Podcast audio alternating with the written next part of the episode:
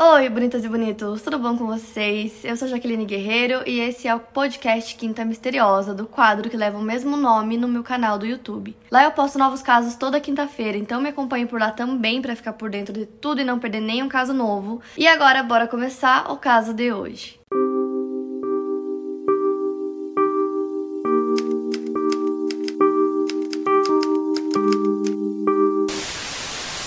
Então, o prédio começou a ser construído em 1969 pela Joelma SA, importadora, comercial e construtora. Dizem que o prédio tinha o mais moderno sistema de incêndios, conforme afirmou um dos diretores da empresa, e na construção foi utilizada a estrutura de concreto armado, com vedações externas de tijolos ocos, cobertos por reboco e fachada em ladrilhos. As janelas eram de vidro plano em esquadrias de alumínio e a cobertura com telhas de cimento, amianto, sobre estrutura de madeira. Então, edifício Joelma foi inaugurado em 1971, com 25 andares, sendo 10 de garagem. O prédio fica no número 225, numa das avenidas mais movimentadas da capital paulista, a Avenida 9 de Julho. Então, assim que foi concluída a construção do prédio em 1972, o edifício foi imediatamente alugado ao banco Crefsul de Investimentos. E a empresa era muito grande, tinham muitos funcionários, então muita gente trabalhava lá no edifício todos os dias. E por volta das 8h50 do dia 1 de fevereiro fevereiro de 1974. Então aconteceu um curto-circuito em um aparelho de ar-condicionado no 12º andar, que deu início a um incêndio que rapidamente foi indo para todos os outros andares do edifício. Então, apesar da estrutura do Joelma ser toda de concreto armado, as chamas tomaram conta do edifício muito rápido, foi assim questão de segundos. Todas as salas e os escritórios lá dentro eram repartidos por divisórias, então tinham muitos móveis de madeira, carpetes, cortinas de tecido e vários materiais inflamáveis que faziam o incêndio se espalhar ainda mais rápido. Fora que os botijões de gás que ficavam nas copas explodiram também, explodiram como bombas lá dentro. Não haviam escadas de incêndio e nem heliporto no Joelma, porque se tivesse, os helicópteros conseguiriam parar, né, pousar em cima do edifício para salvar as pessoas, mas não tinha. Então eles sobrevoavam em volta do edifício que estava em chamas, jogando toalhas molhadas para as pessoas para tentar ajudar e também jogando cordas para tentar resgatar as pessoas.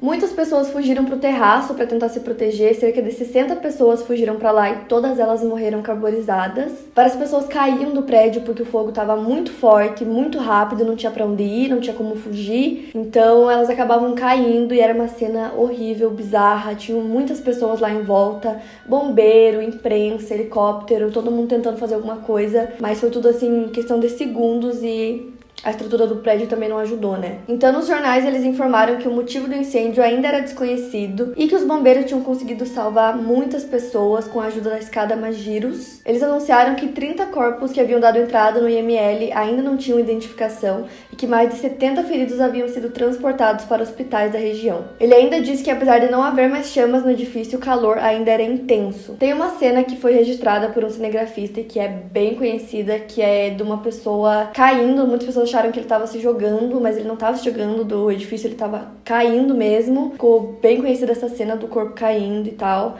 Então imagina assim, é, parecia uma cena de filme, mas é inacreditável pensar que é real, que aquilo realmente aconteceu. Então, depois que o incêndio terminou, o prefeito, bombeiros, a polícia técnica e peritos foram todos lá pro Joelma para ver o que tinha sobrado dele e também para fazer uma vistoria. Os bombeiros ainda continuavam procurando nos escombros para tentar achar as vítimas que não conseguiram sair do prédio. Do lado de fora tinham filas para identificação dos corpos no IML e para facilitar a remoção e o sepultamento das vítimas, foi montado um cartório lá mesmo no próprio IML. Então, um ano após a tragédia, um incêndio foi divulgado criminoso pela Terceira Vara Criminal da Justiça, que considerou as instalações de ar-condicionado tão precárias que culpou os responsáveis por omissão, negligência e imperícia. O engenheiro, o gerente de uma empresa de ar-condicionados e três eletricistas foram condenados a penas que variavam de 2 a 3 anos de reclusão. A estreia da linha Mistério do programa Linha Direta em junho de 2005 abordou os enigmas em torno do incêndio do edifício Joelma e o episódio reconstituiu o crime que havia ocorrido em 1948, na casa que foi derrubada para a construção do Joelma, que ficou conhecido como crime do Poço, que eu vou contar com mais detalhes para vocês mais pra frente aqui no vídeo, além do próprio incêndio e que surgiram depois. Esse episódio bateu recordes de audiência. Toda vez que eu falo em linha direta, eu lembro eu, criança, eu sempre gostava de linha direta, minha mãe não gostava que eu assistisse, eu assistia mesmo assim. Então, gente, melhor programa, imagina se volta hoje com outro nome comigo apresentando. Nunca se sabe, né, gente? Vai que um dia Globo me nota, não custa nada sonhar. Então, o que aconteceu no Joelma foi um dos mais terríveis incêndios ocorridos na capital paulista, onde 179 pessoas morreram e mais de 300 se feriram. O incêndio teve repercussão no mundo todo. O local onde ficava o prédio ficou fechado por quatro anos para reforma, o edifício foi reformado, modificado estruturalmente e reinaugurado como edifício Praça da Bandeira. E desde a reinauguração, muitos funcionários e pessoas que passaram por lá relataram coisas bem bizarras. Tem funcionários que contam que ouvem vozes lá do nada, além de espíritos e fenômenos estranhos, como farol de carro acendendo e apagando sozinho. Em 1979 fizeram algumas filmagens. Eu não sei se era um filme ou se era um documentário sobre o Joelma. E nessas filmagens tinha um fotógrafo que estava registrando é, algumas das cenas que estavam sendo gravadas lá. E uma das cenas que ele registrou eram as cenas das mortes das pessoas. E quando essas fotos foram reveladas, há rostos de espíritos rondando. É ali o set de gravação, o que assustou boa parte das pessoas que estavam lá. Não pode tirar foto e nem fazer filmagens lá dentro do interior do edifício Praça da Bandeira. Mesmo depois de 45 anos do incêndio, até hoje uma áurea inexplicável ronda o terreno. Então agora que a gente já sabe tudo que aconteceu por ali, eu vou contar para vocês curiosidades, fatos, histórias e coisas muito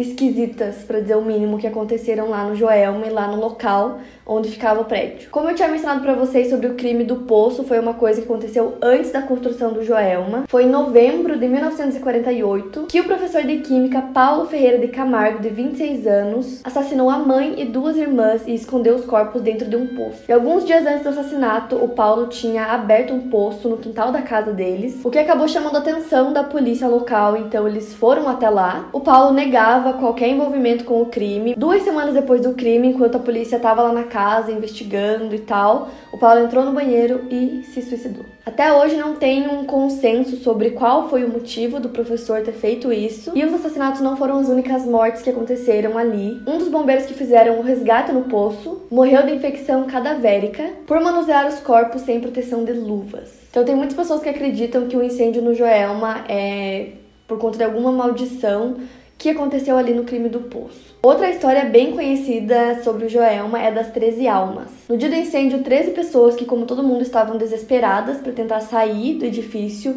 entraram no elevador, porém as chamas atingiram a parte elétrica do elevador e o elevador acabou ficando preso, e as pessoas que estavam lá dentro não conseguiram sair. Os 13 corpos foram encontrados dentro do elevador completamente carbonizados e todos colados, então não teve a possibilidade de identificação dos corpos. Eles foram enterrados no cemitério São Pedro, na Vila Alpina, e desde então estranhos fenômenos passam a ocorrer no local. Diz a lenda que frequentadores do cemitério escutam gritos e murmúrios vindos dos túmulos para acalmá-los colocam copos com água em cima das sepulturas, com o intuito de aliviar o sofrimento dessas almas. Então, essa história tem em muitos lugares, a maior parte das pessoas acreditam que essa história é verdadeira. Outra história muito, muito, muito bizarra que aconteceu lá é que uma das peritas que estava lá no local depois que o incêndio acabou, e ela fez vários registros, né? Tirou várias fotos lá dentro, foto dos corpos, de objetos, do local em si. E quando essas fotos foram reveladas, a maior parte dos objetos e dos corpos simplesmente desapareceram ela tinha certeza que estava ali porque ela que tirou as fotos, ela viu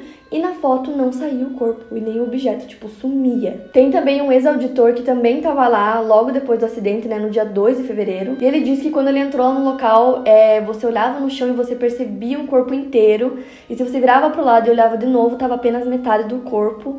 Então, quando ele ficou sabendo dessa história da perita das fotos, os dois ficaram, tipo, chocados que como que isso aconteceu. É muito, muito louco. E ele também conta que já faziam 36 horas que o incêndio tinha acabado e tinha uma coluna de concreto que ainda estava fumegante mesmo depois de 36 horas. E ele também disse que em um dos andares, em um banheiro, eles encontraram dois corpos de duas moças abraçadas e elas não tinham cabelo e nem roupas, tinha restado só os corpos colados. Tem muitas pessoas curiosas que resolvem ir até o Joelma para ver, e disso surgiram várias histórias de pessoas que foram até lá e depois nunca mais quiseram voltar porque aconteceu uma coisa muito ruim. Em uma noite de sábado, um casal de estudantes resolveu ir até o Joelma para fazer um trabalho escolar, e um dos funcionários não se importou que eles entrassem e conhecessem um pouco do lugar e disse que eles podiam ir, que ele ficaria acompanhando pelas câmeras o trajeto deles. Então o casal começou a andar pelo prédio nos primeiros andares, e o funcionário conta que pela câmera ele via uma terceira pessoa pessoa, que era na verdade uma sombra que parecia muito com de um humano, que acompanhava eles por todo o local. Ele conta também que na hora que eles entraram no elevador, essa sombra segurava a porta do elevador para eles. Então, quando eles voltaram para a recepção, o funcionário contou que ele tinha visto e os dois ficaram apavorados, foram embora na mesma hora, nunca mais voltaram.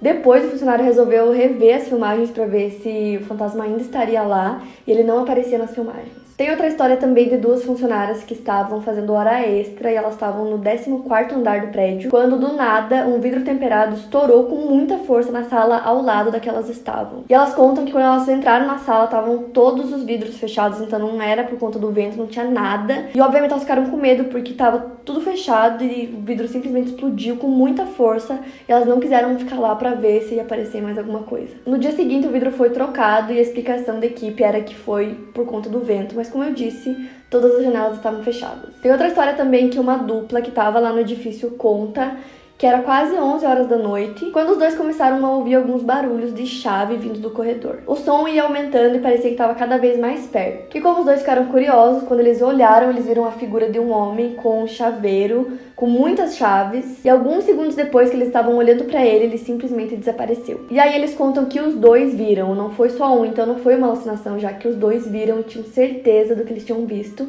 na mesma hora eles foram embora do prédio. Outra história contada pelo publicitário Daniel Branco, que resolveu gravar um documentário é, para um trabalho da faculdade lá no antigo Joelma. Quando ele explicou a ideia nas redes sociais, várias pessoas falaram para ele não fazer isso, não mexer com essas coisas, mas mesmo assim ele resolveu ir. Então primeiro ele ligou lá e eles informaram que não podia tirar foto e nem fazer filmagem no interior do prédio, e mesmo assim ele resolveu ir nenhum funcionário autorizou a entrada dele. Frustrado, ele voltou para casa, mas no caminho começou a sofrer algumas consequências. Ele conta que no metrô começou a sentir uma coceira e uma bolinha vermelha que crescia no seu corpo. Quando chegou em casa, as manchas tomaram todo o corpo dele e o primo dele disse que ele estava pegando fogo. Após quase duas horas de agonia, as manchas sumiram, assim como apareceram inexplicavelmente. O documentário nunca saiu do papel e ele nunca mais esqueceu disso. A última curiosidade é de uma das vítimas do Joelma, que foi a digitadora Volkmar Carvalho dos Santos, que trabalhava no 23º andar. Ela e seus colegas tentaram sair do prédio, mas foram barrados por outros que também tentavam se salvar. E a história ficou conhecida devido a uma carta dela, psicografada por Chico Xavier